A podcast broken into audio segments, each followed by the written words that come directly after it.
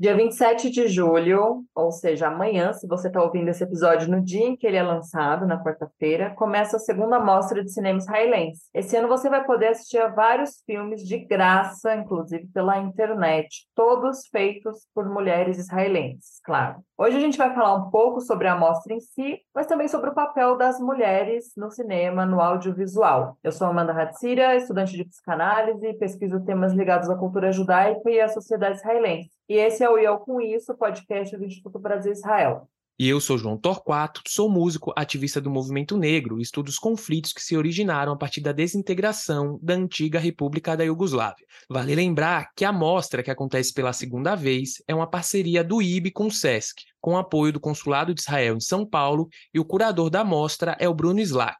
E com a gente hoje estão Morris Cachani, que é jornalista e diretor executivo do IB, e Marina Persson, que é cineasta, apresentadora, atriz e comunicadora. Sejam muito bem-vindos aqui com a gente. Obrigada, obrigada pelo convite de participar e de fazer essa imersão aí na, na carreira e vida dessa cineasta, de quem a gente vai falar daqui a pouco.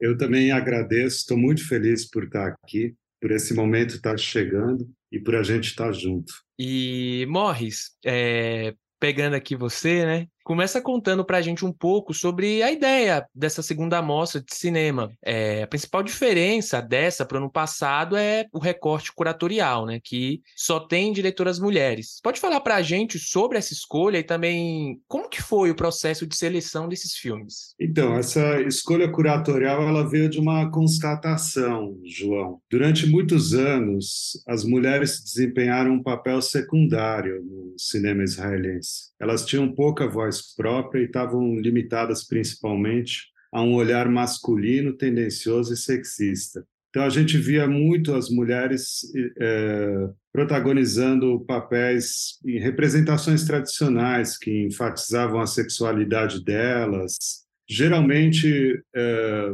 em papéis como donas de casa ou prostitutas.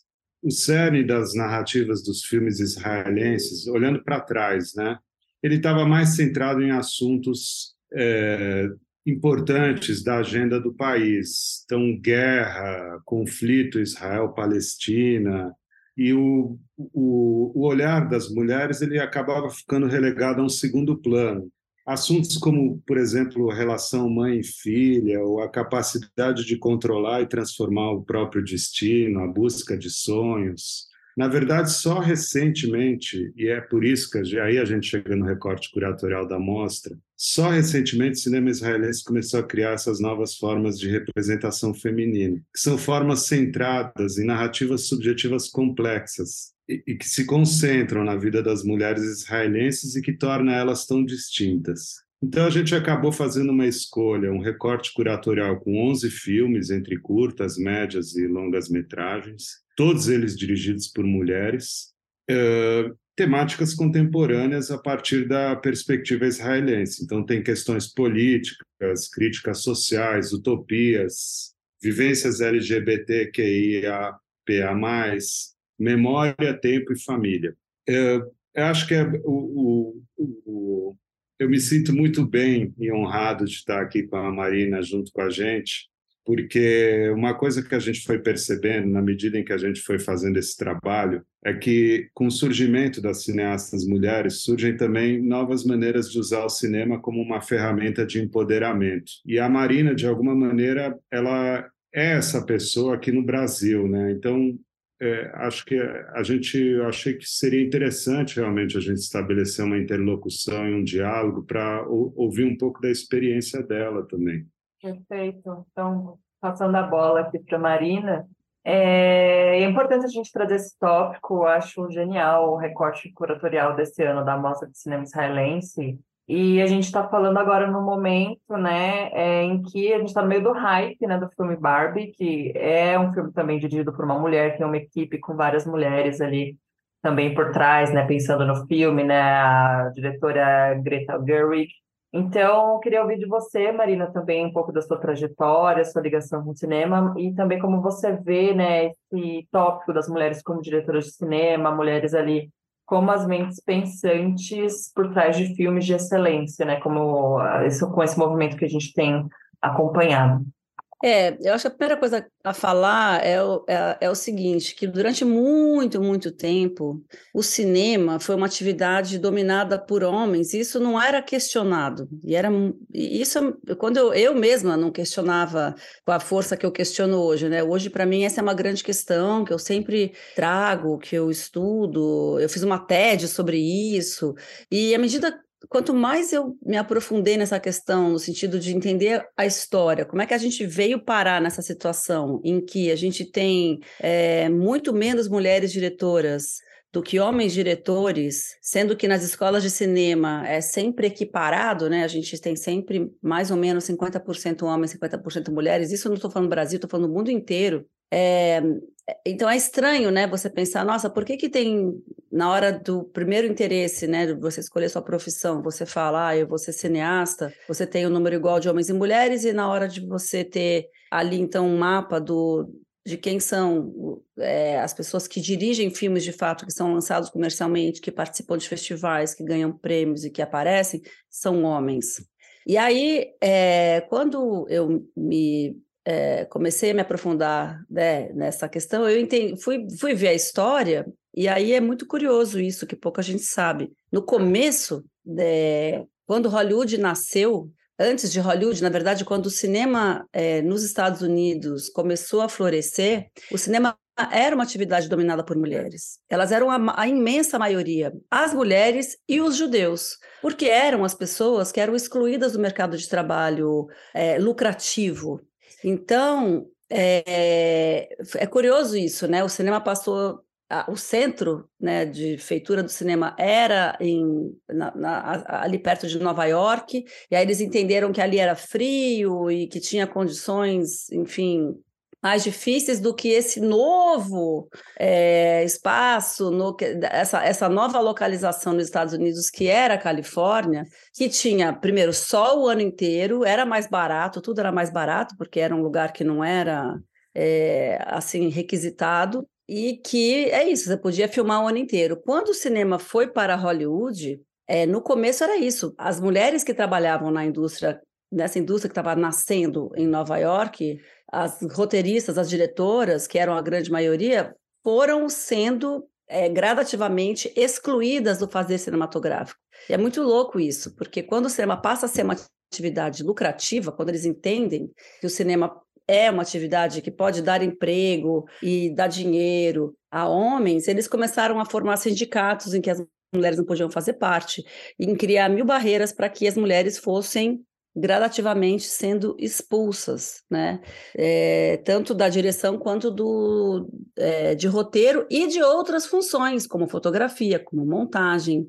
É, as mulheres conseguiram ainda manter algum uh, algum espaço, sei lá, no, no, no, no, departamento de arte, nos figurinos, sabe assim? Então, e é muito louco que você pensa, o cinema ah, tem mais de 100 anos, a gente está até hoje aqui lutando por esse espaço. Então, quando a Greta Gerwig vai lá e faz o Barbie, e é um filme que, enfim, por mil razões acertadas, vai lá e bomba no cinema, primeiro filme de uma mulher a faturar mais de não sei quantos milhões de dólares no primeiro final de semana. É, e a, o Barbie começa daí a quebrar uns recordes que você fala, gente, é isso, é, os homens já esse recorde já era deles há muito tempo, então agora a gente está, na verdade, só correndo atrás. E, e quando a gente faz um filme, quando uma mulher faz um filme, e aí a gente chega na, na Ronite, é, quando uma mulher faz um filme, ela não só traz é, temas femininos, mas ela traz um aprofundamento de questões que, por mais competente e sensível que seja um homem, ele não, ele não vai fazer igual. E aí venho para a Greta, como você citou, uma, uma equipe formada por mulheres, primordialmente, é isso que a gente faz. Assim, quando uma mulher assume uma posição de comando dentro de uma produção cinematográfica, ela traz com ela outras mulheres. E cada mulher que consegue fazer isso, ela abre espaço para as outras tantas, porque no final das contas a gente está falando do quê? De representatividade. Então você fala assim, nossa, eu, né, minha sobrinha de 11 anos, ela olha o que, que ela tem em volta dela, ela fala, bom, o que, que eu vou fazer da, né? como profissão, sei lá, o que, que eu vou ser na minha vida? O que, que eu vou ser quando eu crescer? Se ela não tem nenhuma mulher que é astronauta, nenhuma mulher que é cineasta, nenhuma mulher que é fotógrafa de cinema ou que é presidente, ela não vai entender que aquilo lá é para ela, você entende? Então, isso serve para qualquer grupo minorizado, né? Mas para nós mulheres, é, eu, eu acho que é especialmente curioso e, e, e, e, o fato de que, por que o cinema? Eu entendo que na política, por exemplo, os homens tenham dominado e falam assim, vocês mulheres, a gente, porque o patriarcado é isso, é o machismo, a gente... Agora, por que o cinema? É muito curioso, né? Que a gente esteja tantos anos lutando por essa pauta, é, que é, é só uma profissão, gente. É uma profissão que não é uma profissão que demanda força física, por exemplo, que tem nada na feitura de um filme que uma mulher não possa fazer com a mesma desenvoltura de um homem. Nada, nada. Então, essa pergunta eu, eu, eu coloco aí para quem está ouvindo a gente. É, essa questão da representatividade, assim, que você citou, Marina, é uma parada que me pega muito, assim, porque de fato quando a gente vê um, um semelhante nosso ali, né? Numa... E às vezes não é nem a profissão, a, a, área mais destacada ali da profissão, às vezes é uma coisa até mais operacional mesmo ali, mas que a gente pode se identificar e a gente vê aquela pessoa ali, a gente fala, pô, é possível, quando eu crescer, eu posso ser qualquer profissão que caiba, porque tem um semelhante meu ali, então é importantíssimo Exatamente. a gente a gente levantar essas discussões né, da representatividade nesses, nesses lugar, lugares. E exatamente isso para isso é repetido para todos os grupos minorizados, né? Porque eu, eu, falo as minorias, eu não gosto de usar esse termo minorias. Eu sempre falo são os grupos minorizados, são né as pessoas negras, as mulheres, as pessoas trans, os LGBTQIA+, né? São todos grupos que foram minorizados por um grupo dominante. E eu e a partir desse ponto assim para falar da, da mostra também, porque a mostra traz esse olhar feminino, é, mas também abrange outras questões, né? Como no caso a pauta LGBTQIA+, no caso uhum. o filme de abertura, o, o Kiss Me Kosher, que para quem for de São Paulo, ó, esse filme vai passar só na abertura no dia 27 de julho, no Cine Sesc, às 19 horas. Os ingressos ficam disponíveis conforme a lotação da sala. É, mas voltando aqui à discussão, é, queria pegar, falar um pouco com o Morris disso, Conta pra gente como esse, sobre esse longa, né? Como que, que, é do, que é de humor, mas que também ele traz temas profundos e sensíveis, né? Eu amo esse título, Kiss Me Kosher. Eu acho ele maravilhoso. A gente chegou até a pensar em fazer uma camiseta Kiss Me Kosher. Eu acho que ele representa. Ah, eu muito... quero, eu quero essa camiseta. Ele representa, ele representa muito o espírito dessa mostra, sabe? E eu gostei muito do filme, porque ele retrata uma história de amor verídica entre a diretora e a parceira dela. E no caso, a diretora é israelense e a parceira é alemã. Então, todos os fantasmas do passado aparecem. E, e, se eu disser que isso é uma comédia, o filme é, uma, é mais. Não, não, diria que é uma comédia, mas ele trata com leveza de temas muito densos, né? Então, ele é um filme feliz, ele é um filme colorido, ele é um filme que tem cara de abertura de festival mesmo, sabe? E eu estou muito feliz com essa escolha da abertura. E estou feliz também com a retrospectiva. É, que a gente está trazendo, né? Ah, legal, Morris, legal, bem bacana. É, eu tô ansiosa para ver esse filme. Dei uma olhada na sinopse, parece. É muito interessante. Eu acho que cada vez mais a comunidade judaica tem aberto espaço né, para essas discussões, né? Como a Marina falou, para a discussão das pautas dos grupos minorizados, que eu acho que é super importante. E trazer isso através de uma amostra, eu acho que também é, expande a discussão para fora, não só dentro dos nossos núcleos, das nossas bolhas. Então, acho super relevante que a gente paute isso. Eu acho que o cinema é uma arma, assim, né, um instrumento super poderoso para suscitar isso, sabe, dessas discussões, trazer isso, né, através da arte. Eu, eu acho que acredito muito assim no poder da arte de transformação, de trazer essas questões é, com, a, com profundidade, sensibilidade também, assim, com uma estética também, assim, que, a, que ajude a, a, trazer temas que às vezes não são muito palatáveis, né, que sempre são, né, é, que às vezes não encontram espaços, mas que aí adentram de uma forma mais né, palatável, assim. Então, acho muito, muito interessante. E falando um pouco mais da Aronite, né, a, a grande homenageada, né, vai ter uma retrospectiva dela na mostra, é, filmes aí que marcaram, super importantes na, na carreira dela, e a Aronita é essa pessoa, como a Marina falou, né, quando uma mulher está é, tá ali no cinema, nos espaços de poder, de decisão, elas, ela, geralmente as mulheres puxam as outras, né, então elas nunca, nunca estão sozinhas. A Aronita, ela teve muito esse papel no cinema israelense, né, o Morris comentou, né, que as mulheres sempre foram tão invisibilizadas, a Aronita como diretora, ela é, é foi essa pessoa né, essa referência, essa pessoa para quem as mulheres olhavam e falavam, olha, podemos fazer cinema também. É, Aronite é a, grande homenageada, né, e ela é considerada a primeira dama do cinema israelense, né, The New York Times né, já, já disse que ela era uma Mary Streep israelense, né, então ela era não só conhecida em Israel, mas tinha esse olhar para fora também, né? Fora Israel, ela, ela também era, era uma referência. E ela morreu muito cedo, né? Muito, muito triste, assim, uma perda, né? Eu lembro é, quando ela faleceu, né, em 2016, é, e tinha acabado de ver, assim, recentemente o filme, né, da Viviane Amsalem, né, Get, que é um, um dos grandes filmes dela. Enfim, faleceu muito cedo, né, de um câncer de pulmão, né, aos 51 anos, super jovem. É, e queria que vocês comentassem um pouco, começando pela Marina, assim, dessa relevância né, da Aronit para o audiovisual de Israel, mas também assim como na mulher, né, produz, produzia cinema. É, eu, a, a história da, da, da Aronit, acho que é muito é, é, muito curiosa, assim, né? Porque é fascinante, assim, eu, eu mergulhei aí no universo dela por causa de, desse podcast, né? Porque o Morris me convidou para falar sobre, sobre a obra e claro que a obra dela fala muito sobre a vida dela.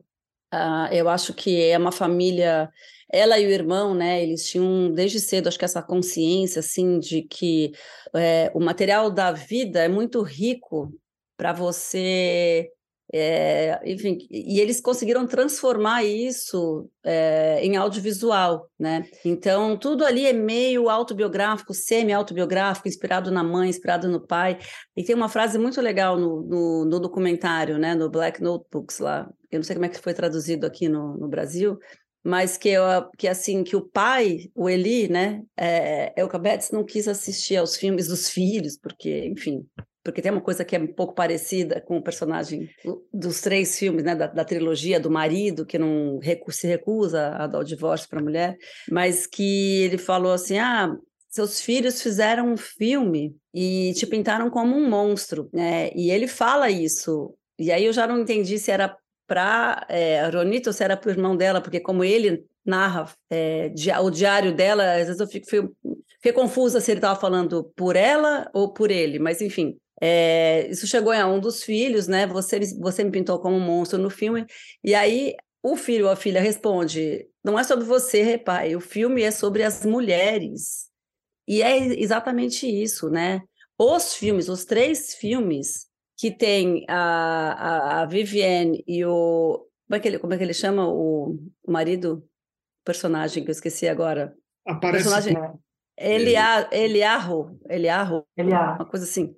É, então, uh, os três filmes em que a Viviane e o Eliarro aparecem é isso. Prim o primeiro é To Take a Wife, né? Que é em português, eu não sei como vocês vão traduzir, que é. Eu conheço só como To Take a Wife. To então. Take a Wife.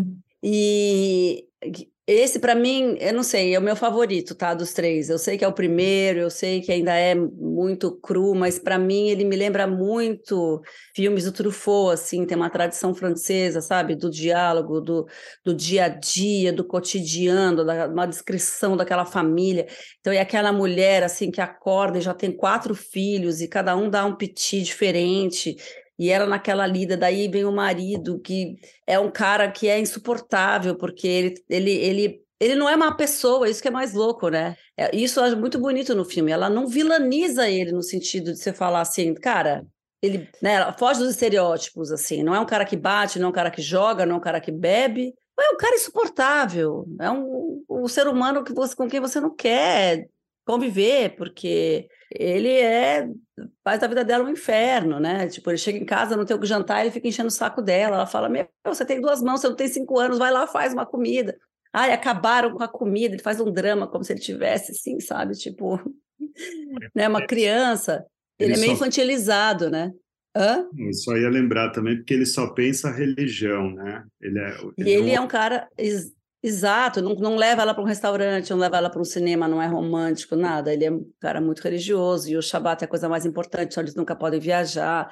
Enfim, então tem todo uma, um retrato dessa família é, que eu penso, gente, isso não existe na imaginação das pessoas, isso é tirado de uma realidade. E quando você assiste ao, ao documentário, na verdade são quase dois, porque ele é super longo, né? Você entende de onde eles tiraram inspiração para aquilo. E aí eles fazem o documentário, então é uma terceira camada, né? Eles fazem a ficção, e aí eles fazem a reflexão sobre aquela ficção dentro da família, falando, confrontando o que que, o, o que, que aquela convivência entre aquelas pessoas é, produziu em termos de de audiovisual, e aí volta a reflexão. Então, a vida e a, e a, arte deles, desses dois irmãos, ela é tá muito entrelaçada. Tanto que assim, ela vai até o limite, né? No segundo, na segunda parte do, do, do documentário, quando ela enfrenta a doença, quando ela vai fazer a quimioterapia, daí ela vai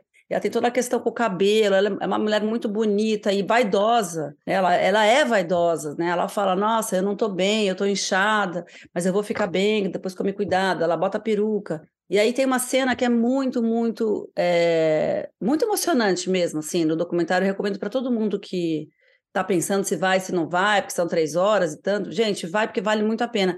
Tem um momento ali em que ela se abre de um jeito, quando ela fala assim: Eu não estou me reconhecendo nesse mundo. Tô... É, essa é a nova é, Ronit. É uma pessoa que está se reintegrando no mundo depois de ter, claro, passado por tudo que ela está passando. assim. E a tristeza que a gente sabe do fim dessa história é que ela não achou esse lugar porque ela faleceu logo depois. Ela mal conseguiu ver os resultados do último filme dela, que é o mais bem sucedido, que é o filme que era o grande sonho dela. Ela fala em algum, em algum momento também no documentário anterior, ela abre uma janela no apartamento em Paris e ela fala assim: aqui foi a primeira vez que eu sonhei. E eu vim para cá para realizar meu sonho e eu realizei. É muito lindo, né? E aí, enfim, então é super emocionante assim você se envolver com a história dessa pessoa, para além do fato, claro, a gente está aqui discutindo mulheres, cineastas, cinema. Então, mas é, eu acho que tem muito da sensibilidade feminina nesse aspecto, sabe? A sensibilidade, a entrega. E aí, quando a gente fala, né, por exemplo, a, a vida de uma mãe, uma mãe é uma vida de entrega. Você, você entrega a sua vida para aquelas crianças, aqueles seres passam a ser mais importantes do que você durante um longo período da sua vida, até eles conseguirem se virar sozinhos, o que pode demorar de, sei lá, de cinco, se você pensar nas coisas mais básicas, a 40, se você pensar em termos emocionais e tudo mais. A mãe vai ser eternamente responsável por aquelas, por aquele ser né, que ela botou no mundo, muito mais do que os pais né? Que, claro, também varia muito de pessoa para pessoa, mas, digamos assim, se a gente pegar a maioria dos casos e é, é sempre assim, né? A, a, mãe é a pessoa que cuida das, dos filhos é, na maior parte das vezes e, e até mais longe na vida, né? Então, uhum. eu fiquei muito muito sensibilizada, assim, fugi um pouco da sua pergunta, Amanda, mas sei lá, daqui a pouco a gente retoma. Não, imagina, mas é, é muito interessante esse aspecto que você trouxe do filme, né, que não, não fulaniza ninguém, né, a crítica não é o indivíduo, mas uma estrutura, né, e ela faz, faz muito isso, né? Eu acho que é uma das grandes sacadas na, na abordagem, além dessa profundidade, sensibilidade também, trazer essa a crítica, né, essas questões sociais, culturais, dentro do, do, do, papel que as mulheres exercem ali na sociedade israelense, também uma crítica ao Não, gente, legal, enfim. O, o Goetz, o divórcio, é, é, um, é, um, é um Kafka, né? Você uhum. fala, meu, não é possível. Não, não é possível uhum. que isso aqui vai, vai, né? E você fala assim, o filme se passa, ele, eles não localizam o Goethe exatamente, eles localizam o primeiro, o Stoikawai, que é 79, então a gente está falando do uhum. começo dos anos 80, então o Goethe seria mais ou menos começo dos anos 90, quando ela finalmente fala, eu vou uhum. me divorciar de você, e aí você vê que realmente, assim, é, se você tem coisas realistas e coisas metafóricas, então assim, a mulher não tem, a mulher não é nada, né? A voz dela, a vontade dela, o desejo dela não significa nada. E ela verbaliza isso explicitamente lá numa cena que ela fala assim: vocês só falam dele e eu, eu tô aqui. Eu tô aqui há três anos vindo nesse tribunal, de dois em dois meses, vocês não fazem nada. É, mas é, já é, Sim, aí já, já, come, já, começamos a dar spoiler. Né? não, mas é, não tem essa força, né? Uhum. Eu fico pensando aqui, o, porque me tocou profundamente nessa trilogia, né? Porque no final das contas você tem ali uma crítica à família patriarcal, é, e dentro de um contexto de uma comunidade mizrahi, né? São, eles são de origem marroquina, né? Eu, no caso, eu sou de origem libanesa de alguma maneira, tem muitos pontos de contato ali. Começando pelo nome do pai, que é o mesmo. Um dos irmãos que tem o meu nome morre, né? Um dos filmes, inclusive. Então eu fui vendo assim, para não falar dos costumes de algumas coisas que eu vi sendo acontecendo, algumas cenas, né? É, porque eu percebo que nessa tradição ancestral o divórcio ele nunca é uma opção e ele é discutido entre os homens, entre os irmãos. Os irmãos discutem com ela a opção pelo divórcio. Eu acho isso muito impressionante. Então, assim, eles dizendo que isso não vai trazer, que o divórcio vai trazer tristeza não apenas para a mulher, como para a própria família. É uma vergonha mesmo para eles, né? Mas tem uma questão de honra. Mas eu acho que uh, só, eu só queria assim situar as pessoas que estão escutando a gente um pouco sobre do, do que, que, se trata no final das contas, né? São três filmes, é uma trilogia e na verdade é a história de um casamento, né? É, é, um, é as cenas de um casamento, né? Então são três filmes é, contando um pouco da infelicidade da protagonista e, e dessa união amorosa, né? Das dificuldades, isso tudo que a Marina falou no primeiro filme tem um segundo filme que é uma situação de luto, porque o, o meu xará Morris morre, e aí, ao invés deles viverem o luto, eles ficam discutindo dinheiro, posses e heranças. E o terceiro, que para mim, no meu caso, o meu, o meu preferido é o terceiro, que eu acho uma barra pesadaça, que é um tribunal rabínico por duas horas discutindo se se deve ou não é, conceder o, o divórcio, né? Eu acho que essa é uma super discussão, porque eles você percebe que na, na linha de raciocínio rabínica, né, o fato dela não amar o marido não pode ser considerado motivo suficiente para o divórcio, especialmente porque ele está insistindo em querer salvar o casamento e eles ficam ali discutindo, discutindo, discutindo e no fim eles decidem é, por conceder o divórcio. Mas eu acho que é, tem uma grande discussão que é essa questão do get, né, Amanda? Essa questão do get. O que, que é o get, né? O get. O get, que é o título do filme, é o divórcio. Na lei religiosa judaica, o divórcio só pode ser concedido mediante a autorização do marido. É disso que estamos falando. E estamos falando que essa é a lei que impera hoje em Israel. É disso que estamos falando, certo? Ainda hoje é assim? Ainda hoje é o assim. O tribunal não pode impor, não pode, não, não pode tipo obrigar o cara. Não, você tem um tribunal rabínico. Hoje Não dia... existe casamento civil em Israel, né? Só existe casamento religioso e o, o fim do relacionamento também tem que passar pelas instâncias religiosas, né? Então, esse é o ponto. Então, na verdade, ou o marido concede ou um tribunal rabínico, em última instância mas está na mão. Mas o tribunal pode estar tá acima do marido, ele pode impor ao marido essa, essa condição, falava, ó, você vai ter que conceder. Como Sim. eles fazem, eles tentam fazer no filme, mas assim, o cara refuga. Estou dando spoiler, mas tudo bem, né? Não, mas você vê que é dureza, né, Marina? Quer dizer, está na mão do rabinato. A, a, a, ideia do casamento e da separação passa pelo rabinato. E, ao mesmo tempo, Israel é um lugar onde essa que é a complexidade, né? E é por isso que a gente tem um trabalho não falta para a gente, né? Para explicar essa complexidade, porque ao mesmo tempo os direitos da mulher em Israel são, é, digamos assim, em, em, algumas frentes super bem trabalhados e desenvolvidos. Por exemplo, o aborto é, um direito adquirido ali, né, Amanda? É isso, né?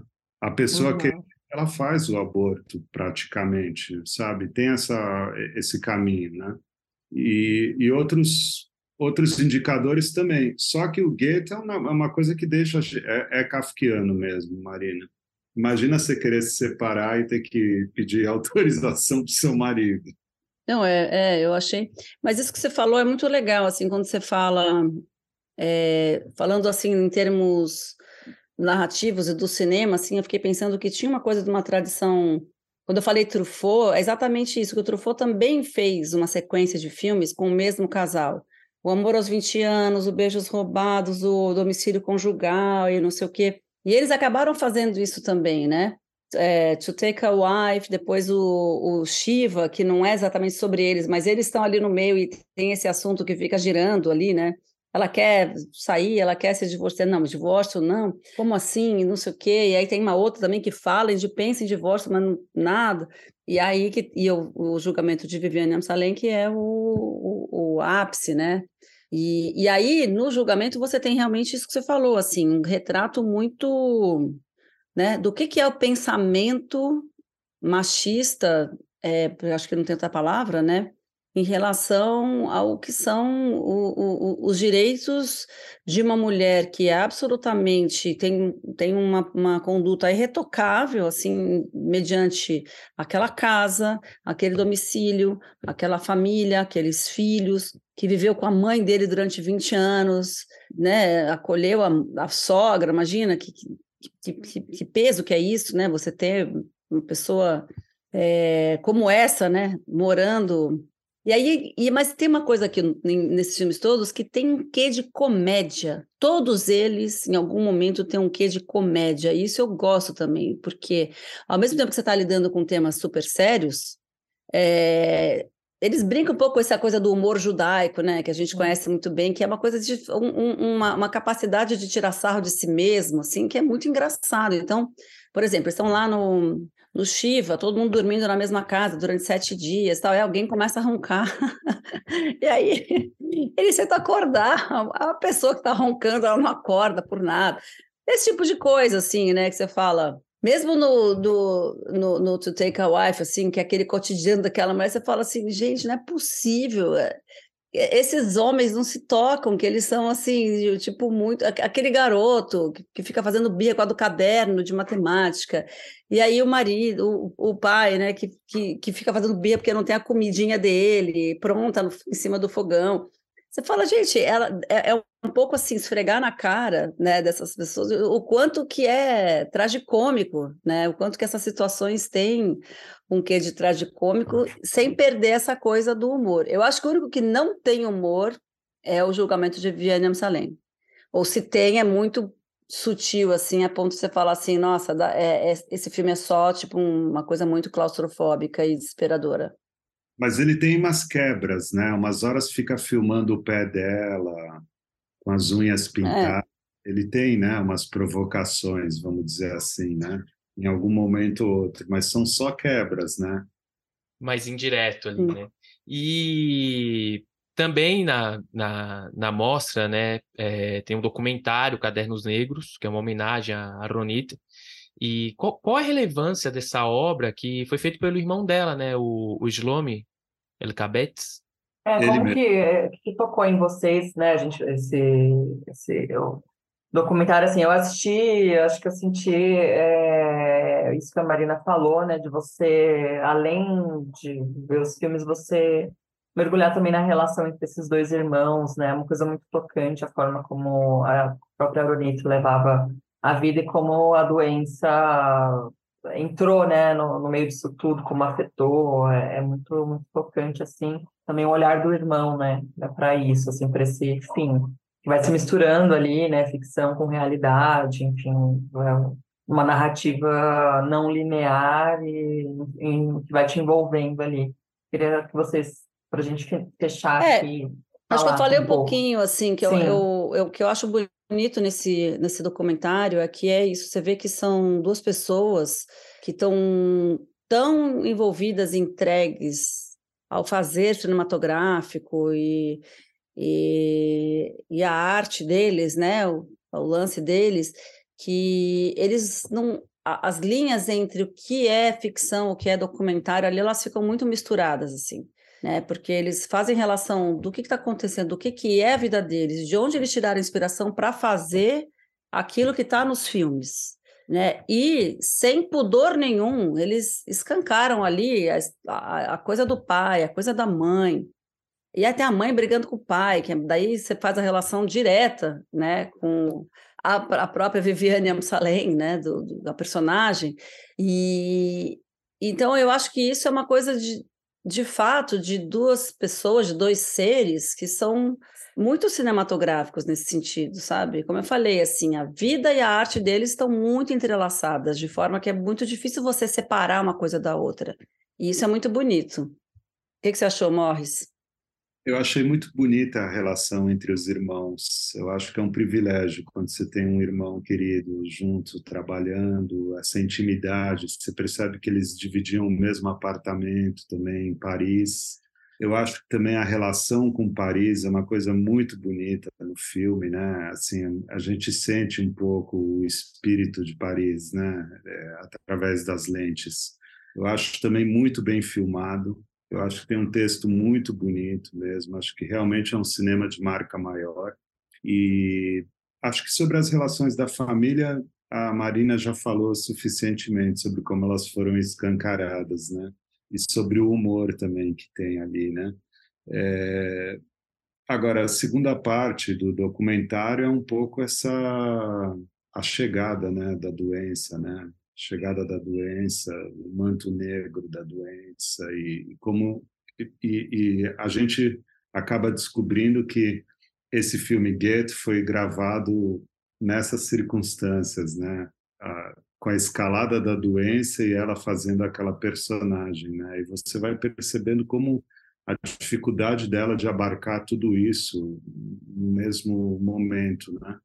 E isso é pungente, é muito forte a Ronit é uma grande mulher, né? então é, a gente fica muito é, e, e, tem toda uma intimidade. Tem um momento, né, Marina, que ela fala que ela não aguenta mais ter a intimidade dela devassada, sendo devassada.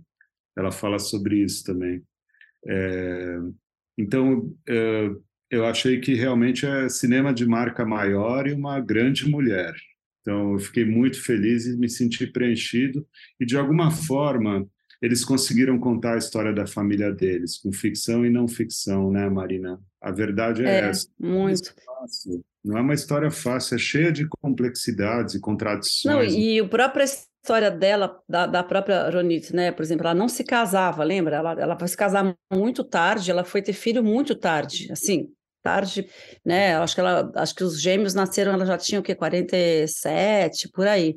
E e quando ela casa, tem, tem essa cena no documentário, né? Que é, é tipo uma grande surpresa para todo mundo, porque todo mundo já tinha dado como, né? Imagina numa família, né? Judia, você fala, pessoa casada depois dos 40, enfim, e aí ela, quando ela finalmente se casa, já é, é, é, é uma surpresa, uma alegria, e tem, e aquilo tudo é documentado, ela experimentando o vestido de casamento, e ela mesma fica surpresa, ela fala assim, nossa, eu me, eu me casei, imagina isso, eu me casei. E aí em seguida já tem ela grávida, já tem as crianças nascendo, os dois gêmeos e tal, e daí tem essa parte que é muito triste, né? Quando ela vai sai, ela ela ela sai de Israel para se tratar e para lançar o filme e tudo mais, e ela fica longe dos bebês. E aí tem aquelas cenas dela conversando com os bebês por vídeo e os meninos falando assim: "Mamãe, mamãe, cadê você?" E ela lá, e ela doente. E você fala: "Nossa", e a gente já sabe o final ainda por cima, fica mais triste ainda, né? Porque você fala: "Nossa, essa mulher que demorou tanto para ter filho, ela tem essas duas crianças e ela morre quando as crianças têm, sei lá, quatro anos, cinco no máximo, né?